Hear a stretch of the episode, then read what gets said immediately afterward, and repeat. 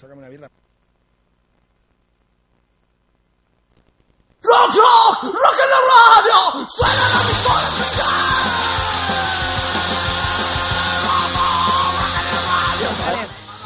Buenas tardes, bienvenidos una semana más.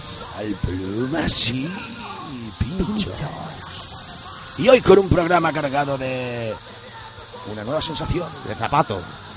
Nueva sensación, Zapato full. una nueva sensación que nace en la playa. Bien.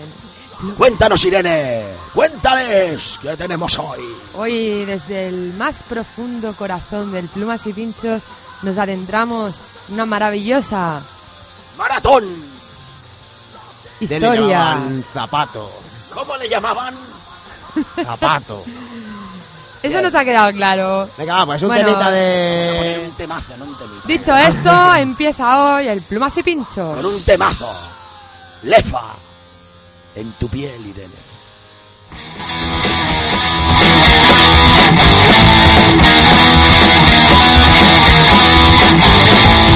Como dijeron los celtas, por cierto como latino, que una cosa es el amor y otra distinto es el vino. Pero cuando dos, nace el amor por el vino, y al igual que nuestro amor, que tal como se fue el vino, dedica cambiándolo, y aún estando confundido, que solo esta noche mi amor, me cambiará por vino.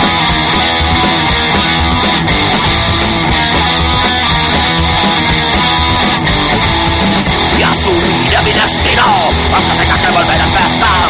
Porque que tira de camino siempre encontraré algún lugar donde calmar domino este sediento para dar como quien peregrino en la barra del mar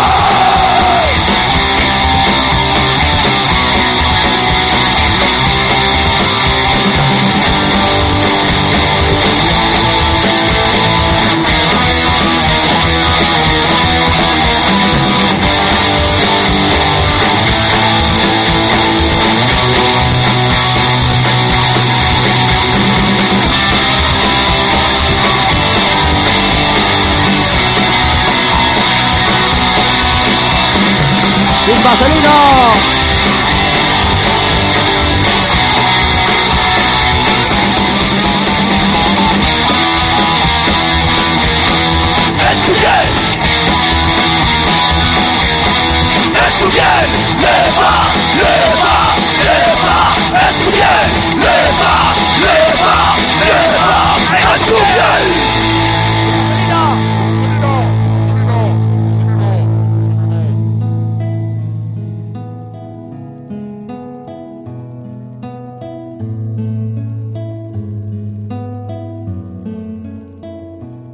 bienvenidos una semana más al Plumas y Pinchos. Hoy presentamos el especial de la radionovela Le llamaban Zapato. Una historia absurda de tiburones, pistachos y tormentas. Comenzamos por el capítulo primero. El despertar.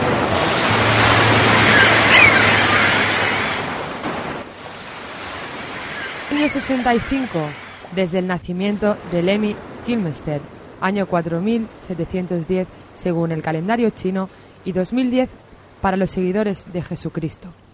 En una playa de Formentera se despierta a mediodía un hombre de mediana edad, casi desnudo, rodeado de botellas de alcohol y de una intensa resaca. Con gran esfuerzo logra ponerse en pie ante la atónita mirada de las familias de bañistas. Mamá, mamá, ¿qué le pasa a este señor? La droga, hijo, que se pinchen los porros. Venga, no te entretengas y tira para el hotel. Que va a empezar, gran hermano. Con la vista borrosa logra distinguir lo que parece una riñonera, que asume como única pertenencia y abandona el sol buscando refugio en la sombra de un chiringuito, sintiendo la garganta como papel de lija y un enorme dolor de cabeza. Una preciosa mujer, enfundada en un delantal, se acerca. Che, pibe, ¿qué le pongo, moreno? Uy, no haces muy buena cara. Mira, acabo de despertar en la playa y no recuerdo nada más.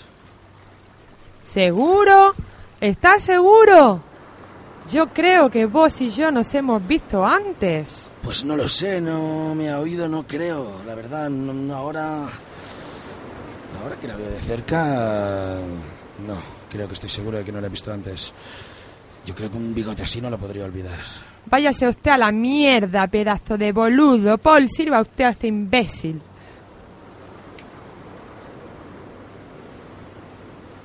Disculpe usted a mi compañera. Le dijo algo del bigote, ¿verdad? Fetichismo capilar o algo así le llaman. Tenga, tenga una caña y una tapa de calamares y no se lo tenga usted en cuenta. Fetichismo capilar. Manda cojones. Y parece matutano. coma, coma. El joven, al morder el primer calamar, sintió cómo se le partía un diente. ¡Redios! Han quedado un poco durillos. Durillos. Es que son calamares de roca. Tenga un poquito de pan, que así pasan mejor. Solo los crían aquí y en, y en Fukushima. ¿Y bueno qué? ¿Currando la temporada? Bueno, pues mm, la verdad es que no lo sé. Estoy un tanto destemplado. Mm, No sé lo que hago aquí. No recuerdo nada. Eh, verá, acabo de despertar en la playa. Y por más que lo intento, no logro recordar nada más. ¿En serio? Se lo juro.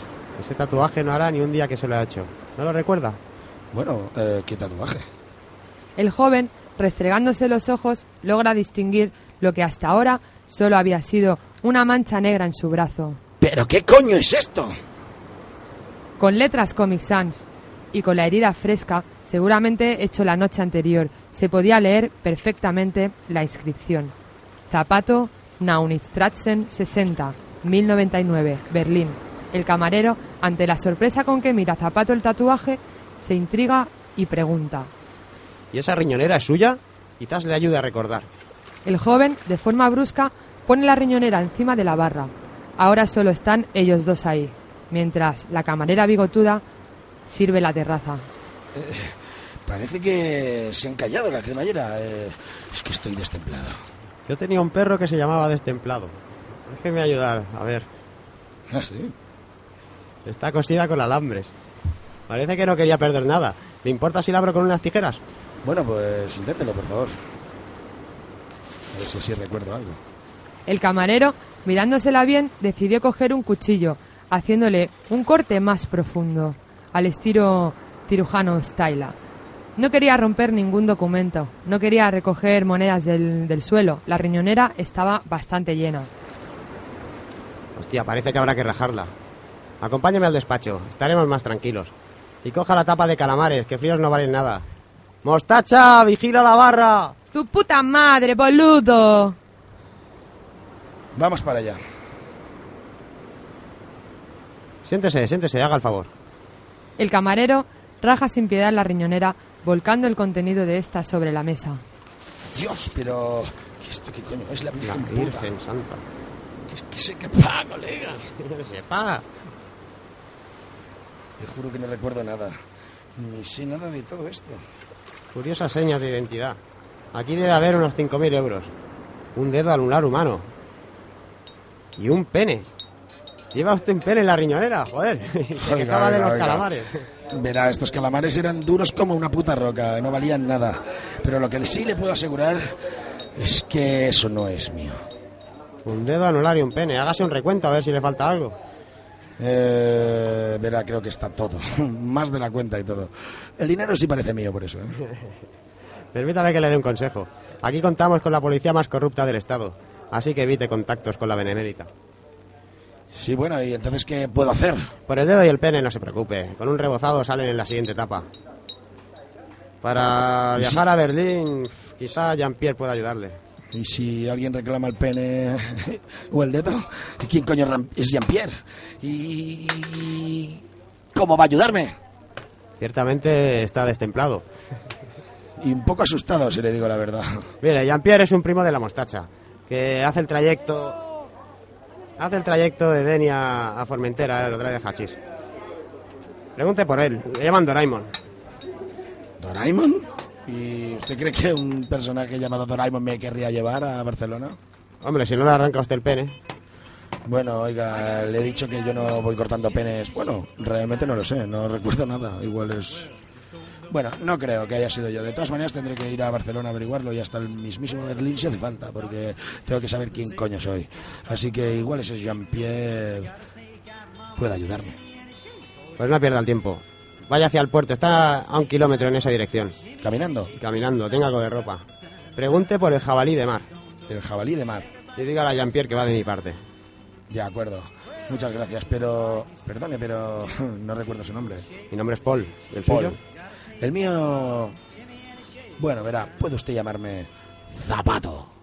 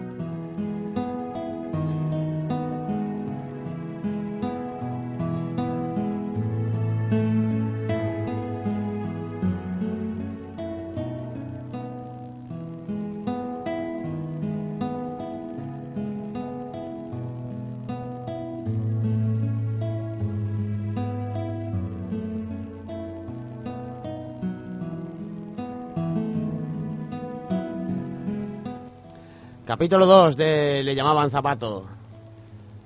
Eh, presentando Zapato meets Doraemon.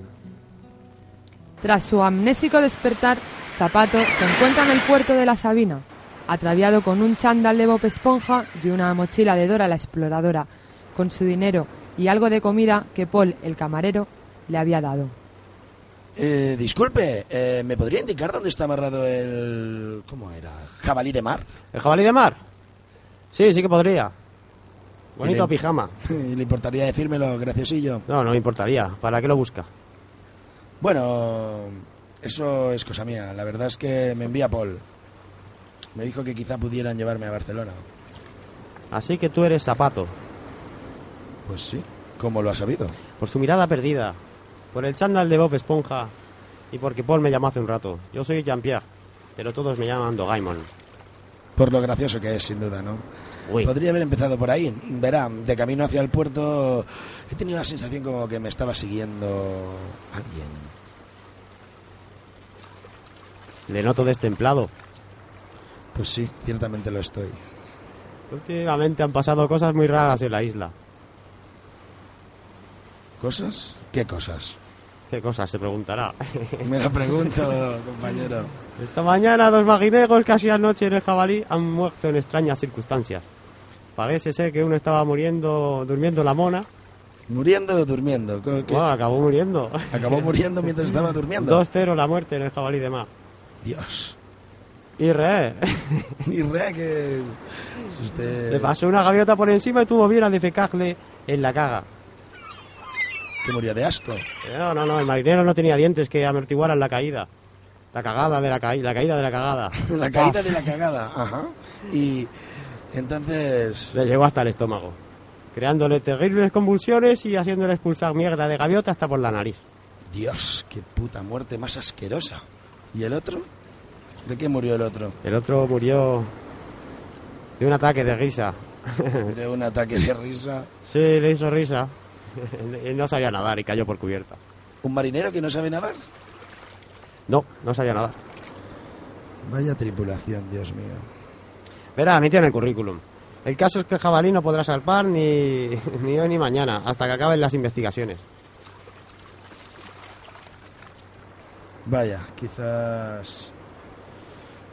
Por cierto, no paran de llegar coches de policía. Bien, zapato, bien, ¿eh? Ahí te veo destemplado. Lo sigo, sigo destemplado. ¿Y por qué coño no paran de llegar coches de policía? Yo creo que han encontrado lo que guardaba en la bodega del jabalí de mar. A mí también me están entrando ganas de marchar de esta isla. Puede ser que encontraran otro muerto. Pero si Si el barco, sin el barco estamos atrapados, ¿no? ¿Cómo vamos a salir de esta pequeña isla? Jean-Pierre puso su brazo sobre los hombros de Zapato y le pidió que le acompañara a una cabaña de pescador que tenía bien escondida en el Turrén de Safusta, camino de escape de Barbería. Una vez allí, le dijo, Mira, Zapato, yo podría llevarte hasta Denia, está a 120 kilómetros de aquí. Desde allí no tendrás problema en llegar a Barcelona. ¿Ah, no? ¿Y, ¿Y dónde está su barco? No veo ninguna, claro, por aquí. Será- Acompáñame. Perfecto, perfecto. ¿Cuándo podemos salir? Cada vez estoy más destemplado y... Pero bueno, le digo una cosa, me siento fuerte como para ir nadando si hace falta para Barcelona. Bien, bien, mejor, ¿eh? Porque hace falta estar fuerte para pilotar esta nave. Bien, ¿y dónde está ese gran, esa gran nave? No se ve ningún barco, como le he dicho, anclado por aquí cerca. Jean-Pierre abrió la cabaña y retirando una sucia manta descubrió un patín de playa Venga, azul celeste y blanco, con sus pedales y su timón, y un agujero para fijar una La sombrilla. virgen puta, ¿pero esto qué es? Esto es un patín de playa, un hidropedal modelo mediterráneo del 89, en perfectas condiciones. Perfectas condiciones, ¿eh? Perfecto, está mejor que nuevo. ¿Te gusta? Bueno, eh, yo, si quiere que le diga la verdad, no lo acabo de ver, claro.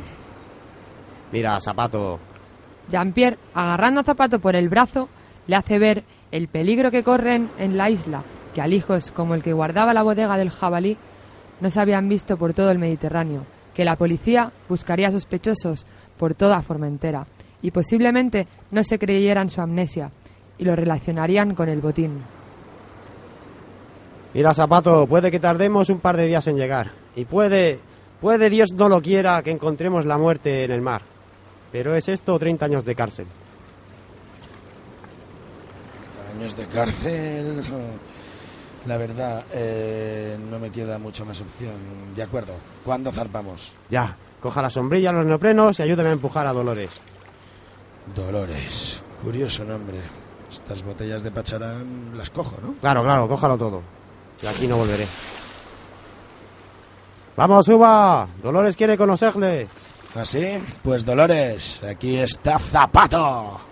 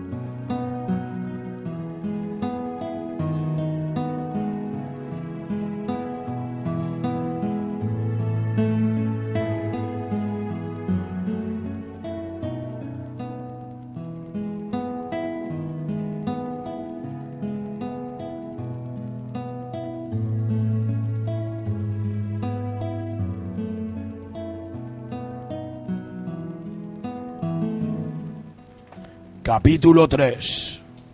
Lobos de mar.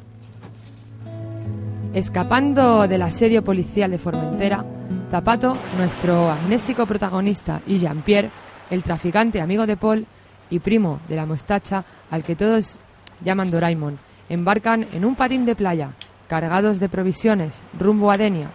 Tras seis horas, la noche deja ver apenas unas pocas y lejanas luces de la isla, momento en el que Jean-Pierre rompe el silencio.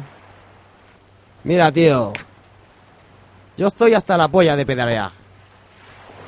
¿Así? ¿Y a mí qué coño me cuentas, tío? Eres un puto jodido loco, tío. Este plan es tuyo, ¿eh? Yo hace rato que me siento jodidamente ridículo por meterme en mar abierto con esta puta cáscara de nuez. Cáscara de nuez. Sí, cáscara de nuez. Con casi cuatro metros de eslora, Cuatro metros. de- ya quisieran los catamaranes baratos. Jean-Pierre se puso en pie y puso una enorme sombrilla entre los asientos, poniéndola en posición vertical a modo de vela. Es hora de transformar a Dolores. Venga, Zapato, coge esas piezas y engánchelas en los extremos de popa. Nos darán estabilidad. Ya están saliendo las primeras estrellas. Es momento de sacar los juguetes de Maguinego. Zapato, algo desconfiado, se zambulló en el mar, siguiendo las indicaciones de Jean-Pierre para aumentar el calado. Cuando salió del agua, Jean-Pierre estaba sentado en la parte de atrás de Dolores, manejando con seguridad un sextante, comiendo pistachos de una enorme bolsa. Vaya, Jean-Pierre. Por un momento pensé que se daría la fuga en este superpólito y me dejaría aquí tirado en el mar. Tendría que ir a buscarlo nadando. Oiga, ¿qué está mirando? Ya me puede llamar Doraemon. Estas son herramientas de viejo marino, un sextante y un astrolabio.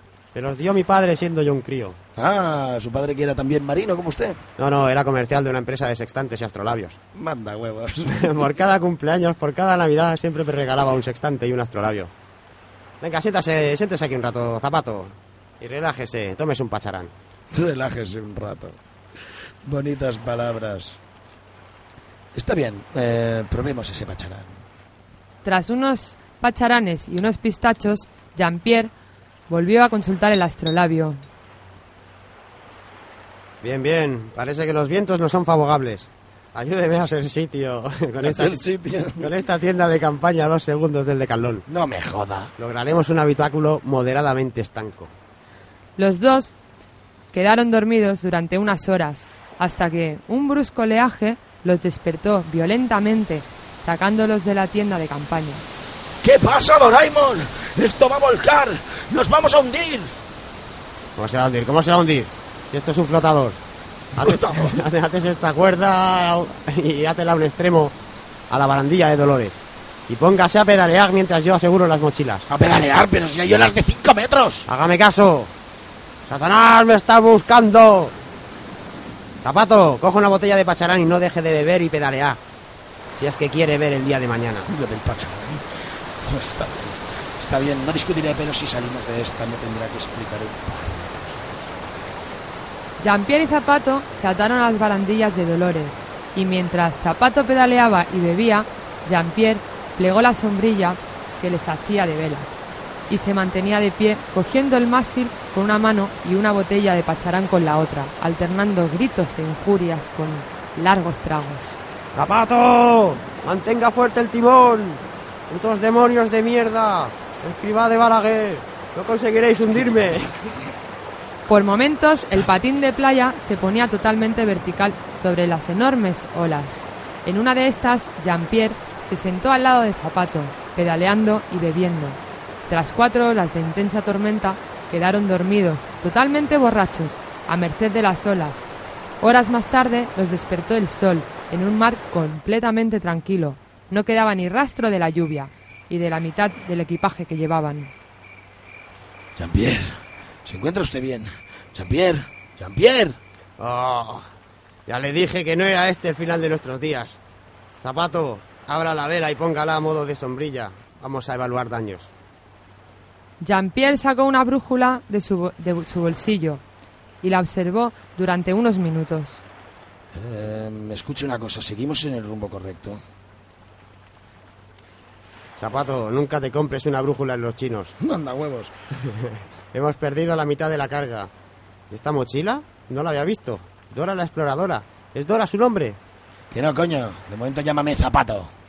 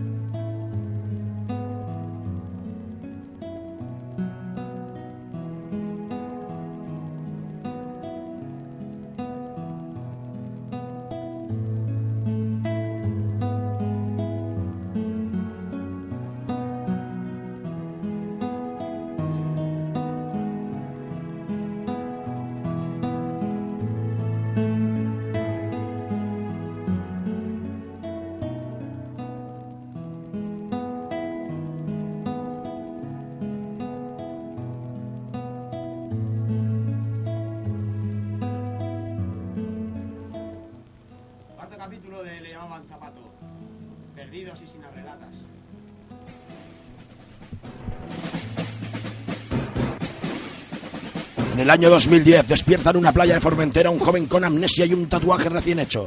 Zapato Main Street 72.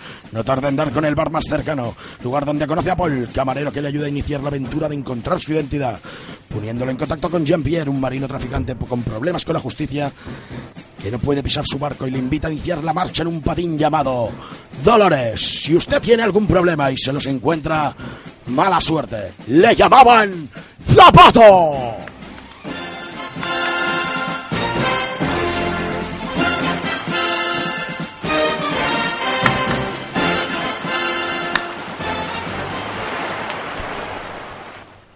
Habían pasado tres días desde la tormenta, tres largos días a la sombra de la sombrilla de Dolores, sin ver tierra ni embarcación alguna.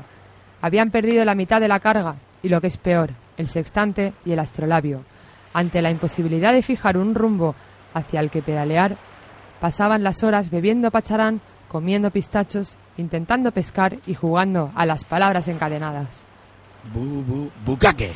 La que... Eh, mina, na, na- narguile. Le- le- le- le- le- Lefa. Lefa, lefa.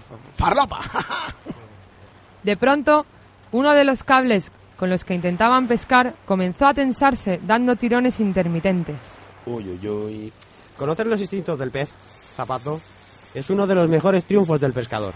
Hombre, vamos a ver. Estamos en medio del mar, en un patín llamado Dolores, con más pacharán que agua. No, mm, yo tengo amnesia, pero no recuerdo que esto fuera una de las situaciones como para decir instinto de mar. Hombre, si lo miras así... Eh, cuidado, cuidado. Eh, Los tirones se daban ahora con mucha más fuerza, balanceando bruscamente a Dolores. No había duda. Un enorme pez había mordido el anzuelo. Cuidado, zapato, apártese del cable. Si se le enreda en un tobillo podría cortarle el pie. por Dios, ¿pero qué coño hemos pillado? ¿Una puta ballena o qué? Debe ser un atún rojo. Antes lo sabía hasta de mil kilos. Siéntese aquí, tenemos que hacer contrapeso o nos volcará. Mm, Bueno, acá mi sitio. Que voy, Doraemon. ¿Qué pasó con su acento francés, por cierto? Ya le dije que mi padre era viajante. Y cambiaba de acento. Cambia de acento. Mira qué fuerza tiene el bicho. De Dios. Si sigue así, habrá que cortar el cable o nos volcará. Tras unos minutos de tensión, el pez dejó de tirar y en unos segundos una enorme mancha de sangre subió a la superficie, enmudeciendo a la tripulación. Parece que el pez grande se comió al... Chico. Un enorme tiburón blanco de 11 metros de largo se elevó hasta la superficie, mirándoles desafiante a 3 metros de la popa. Dios, es enorme. Será mejor no hacer ruido a ver si se va, ¿no? Sí, sí. Pero algo habrá que hacer, ¿no? Bueno, podríamos seguir jugando al juego ese estúpido que se inventó usted de Las los... palabras encadenadas. Ese, ese, ese. Venga, va. Eh, barco. Barco, barco... Concha. Concha, esa, chambergo. Chambergo, ¿qué coño es chambergo? Bueno, un... Goache. H, semblanza. Semblanza. Zapato.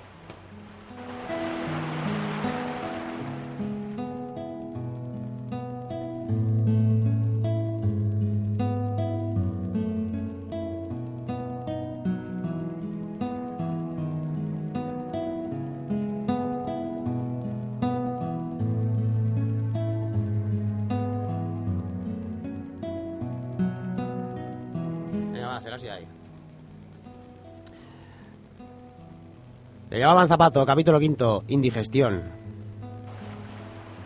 Zapato y Jean-Pierre llevaban horas jugando a las palabras encadenadas, vigilados por un enorme tiburón blanco. Horas de sol en medio del mar en las que al escualo no se le vio intención alguna de marchar. Mira, estoy colocado del pacharán, harto de jugar a este puto juego, y el tiburón este no parece que tenga intención de irse. Puto escualo. No se dice escualo, se dice escual.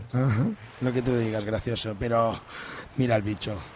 No se cansa de esperar y sabes perfectamente que se puede comer a Dolores en un par de bocados. No sé. Quizás hay algo que podríamos hacer, por costoso que resulte.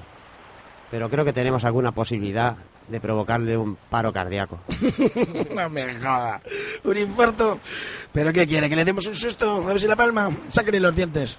Traiga de prueba las mochilas que nos quedan. Y por favor, no haga movimientos bruscos. ¿Qué mochilas? ¿Que lleva ahí goma dos? Voy por ellas. Jean-Pierre abrió una de las mochilas, sacando de ella dos paquetes perfectamente envueltos con precinto. Vaya, vaya, vaya. ¿Qué es esto, Jean-Pierre?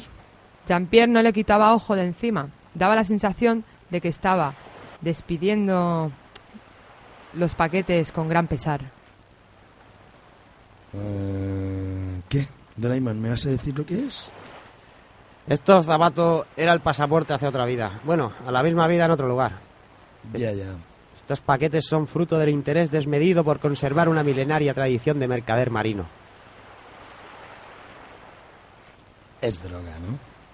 Sí, es cocaína. y vamos a intentar que el tiburón se la trague a fin de provocarle el paro cardíaco. ¿Qué le parece? Bueno, mm, la verdad es que si pretende meter dos kilos de cocaína dentro de un tiburón, hombre, quizás deberíamos invitarle a tomar un café primero, entablar relaciones.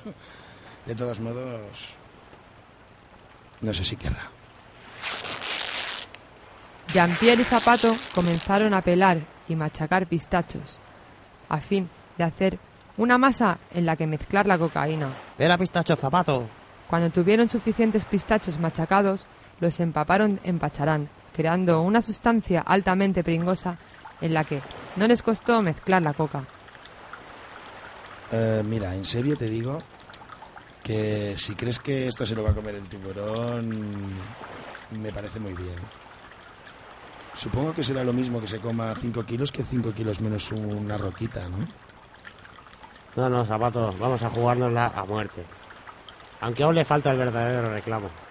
Ah, sí, entonces puedo quedarme la roca. Mira, La podemos utilizar después. no, no, Zapato. El mar juega a muerte. ¿Juega a muerte? Bien. Me encanta tu acento. Ya has vuelto al francés, ¿no? Bien. Escúchame una cosa. ¿Y cuál es el verdadero reclamo? Sangre, tenemos que empapar esta masa pringosa con sangre para que el tiburón la huele y se la trague. Ya, ya, ya, ya. ¿Y de dónde vamos a sacar la sangre? Hombre, yo he puesto la coca.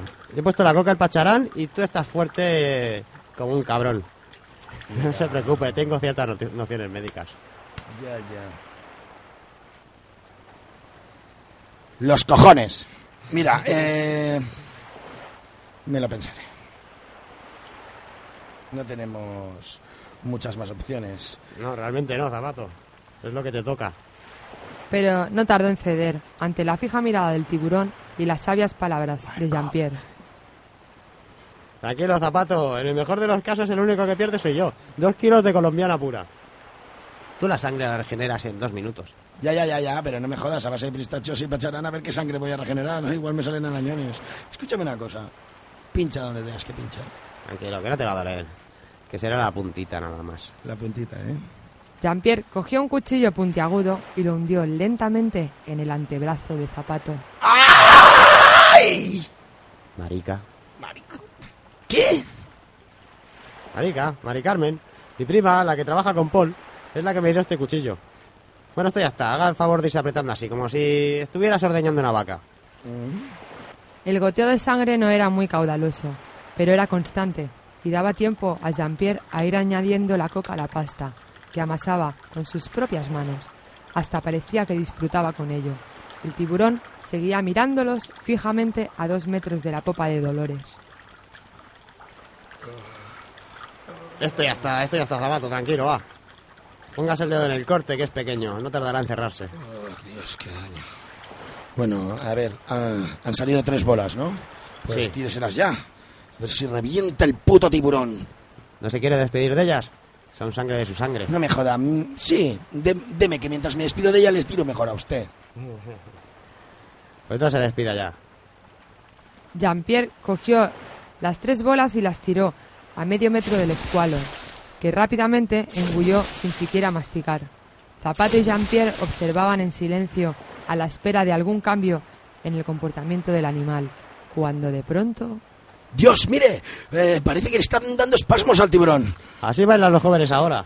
Sí, sí, ya, pero los tiburones. Cuidado, se está sumergiendo. Tenga cuidado, Zapato. Puede salir por cualquier sitio y por cualquier lugar. Por cualquier sitio, por cualquier lugar. Dios. ¡Ah! Pasados unos minutos, Zapato se levantó. Yo creo que este bicho está criando malvas en el fondo del mar. Puede, puede. Dos kilos de cocaína pura.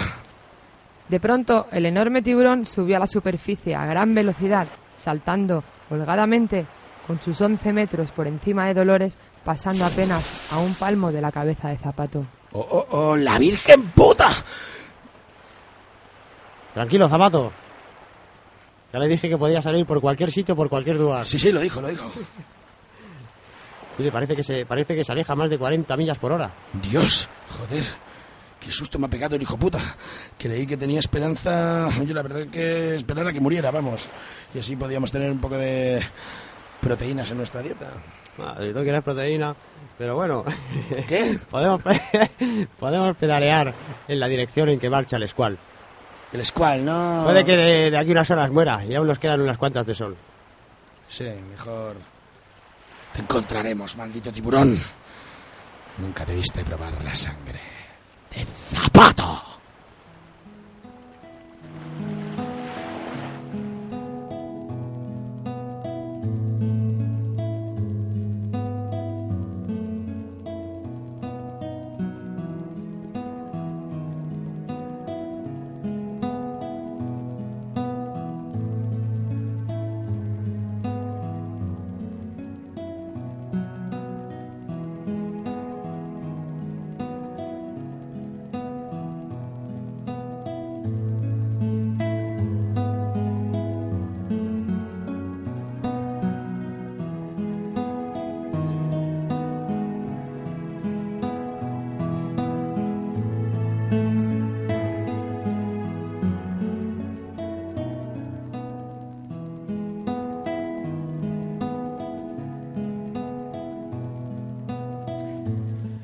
Y el sexto capítulo de esta maratón de Le llamaban Zapato, Delicatessen.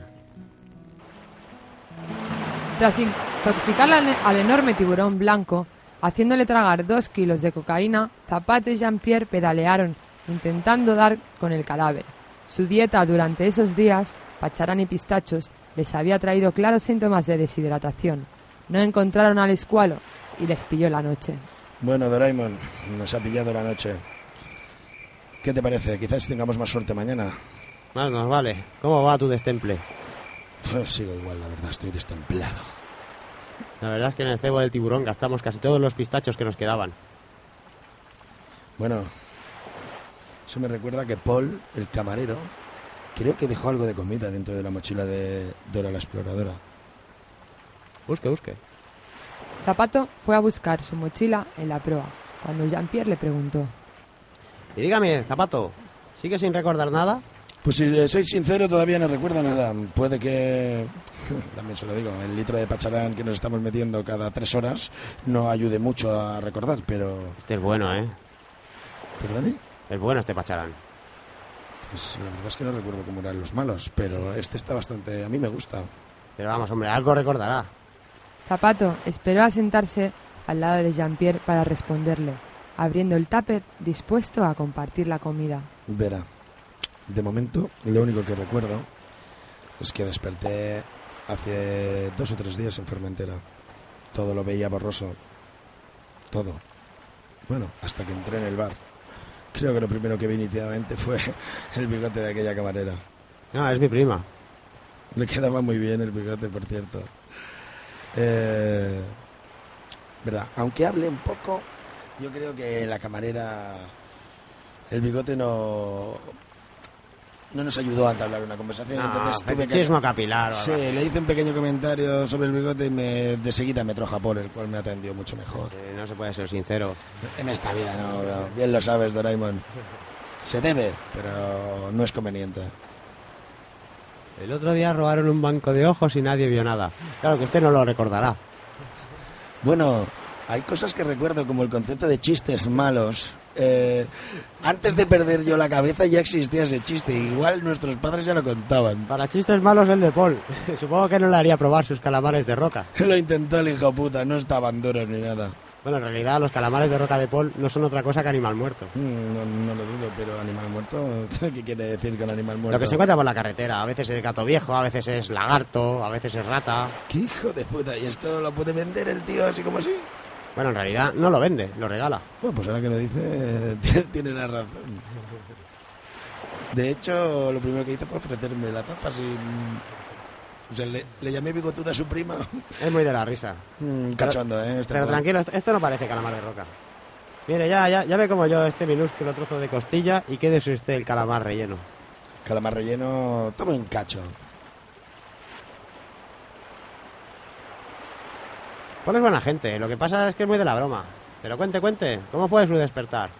Bueno, pues la verdad es que no hay mucho que contar. Como ya le digo, ha sido una putada, no entiendo nada. Desperté bajo el sol, aturdido, destemplado, me levanté y la verdad es que cogí una riñonera que estaba cerca de mí, aunque, Oye, parece una canción. aunque fue más por instinto que por otra cosa. ¿Qué quiere decir parece una canción? No, que me sonaba. Ah, vale.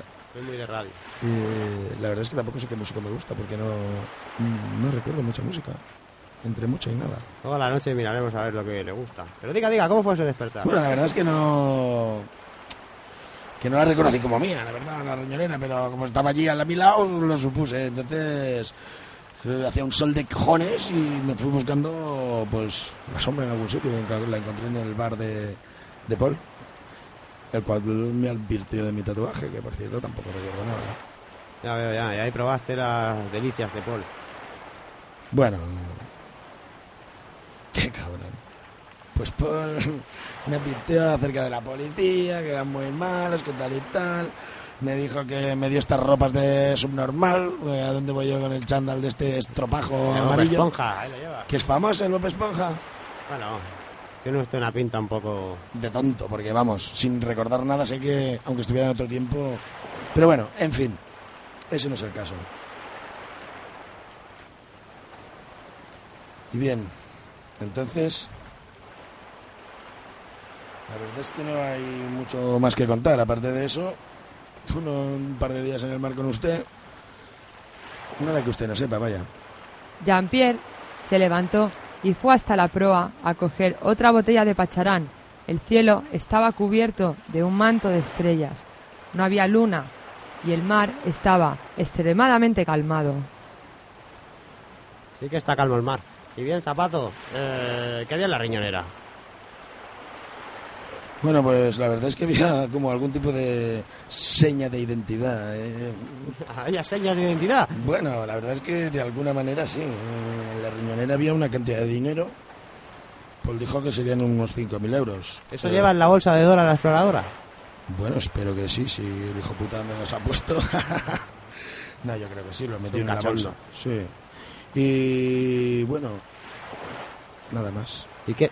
¿Solo había los 5.000 euros? ¿No había nada más? Zapato guardó silencio la unos comida. instantes. Le preocupaba tener algo que ver con las mutilaciones, pero finalmente confesó. Verá, aparte del dinero había un dedo anular y un pene. Un pene. Un pene, sí, tío. Había un puto pene en la riñonera, colega. Mira que no recordar nada y... Un dedo anular y un pene. ¿Y nada más? No, no, nada más. Jean-Pierre 5.000 euros. Jean-Pierre, con una enorme sonrisa, le ofreció la botella a Zapato. Pues beba, zapato, beba. Y enjuáguese la boca, que la polla ya se la ha comido. Maldito cabrón bastardo. Este cuando pilla este hijo puta sarnos. Zapato pasó unos minutos provocándose el vómito. En realidad, aún no presentaba signos de deshidratación y era terrible el asco que sentía. Pero algo le hizo rápidamente apartar de su mente por un momento la cena caníbal. Fue al levantar la cabeza, después de lavarse la cara, por la proa de Dolores, cuando advirtió una luz. Mira, Jean-Pierre. Estoy harto de vomitar polla, pero más vale que sea polla porque voy a matar a alguien. Mira, es un faro. La Virgen es cierto. El comer pollas tiene razón. Pedaleemos, zapato. Parece que no será este el final de nuestros días. Aún le quedan muchas pollas que comer. Menos risitas y menos bromas, ¿eh? Habían visto un faro, por lo que se llevaron una alegría enorme y se pusieron a pedalear. La marea no les ofrecía resistencia, aunque debido a la poca velocidad de Dolores en ausencia de viento, no llegarían a la costa hasta por la mañana. Jean-Pierre rebosaba de alegría y no tardó en percatarse de que alguna preocupación habitaba la cabeza de Zapato. ¿Qué le pasa, Zapato? Mira, no recuerdo nada. Es por Paul. Me está haciendo vomitar. Llevo. Lo único que me faltaba era vomitar. Estoy destemplado. Más tarde, más temprano, haré que ese mierda de camarero se coma un zapato.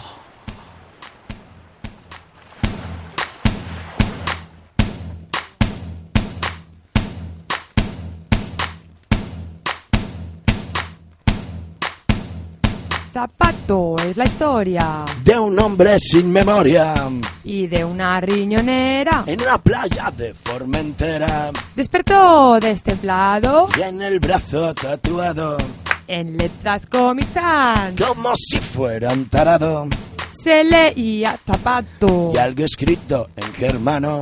Zapato.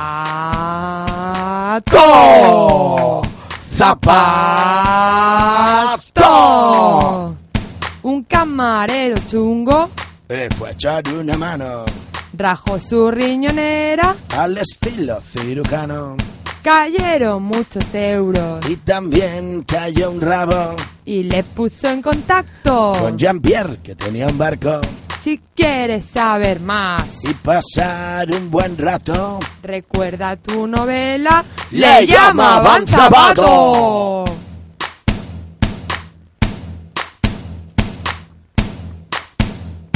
Zapato. Zapato.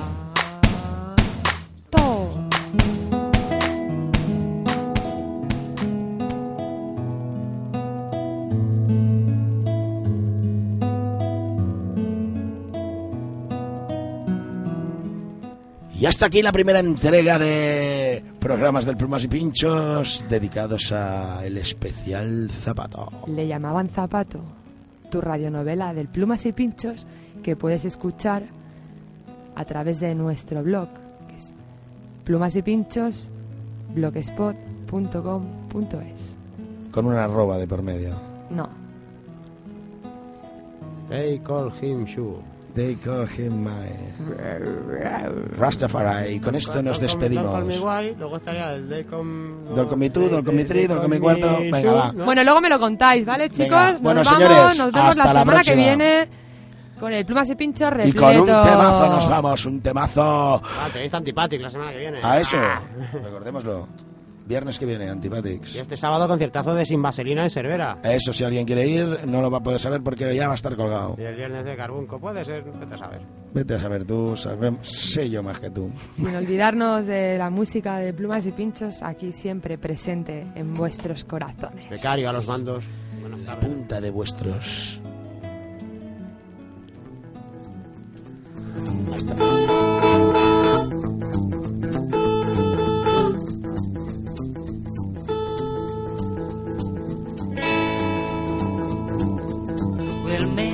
Gal in a country town. She said, Why do you know this slim bowl? She didn't move her head, she didn't move her hands, she didn't move her lips. She shake her hips, do the hip shake, baby, do the hip shake, baby.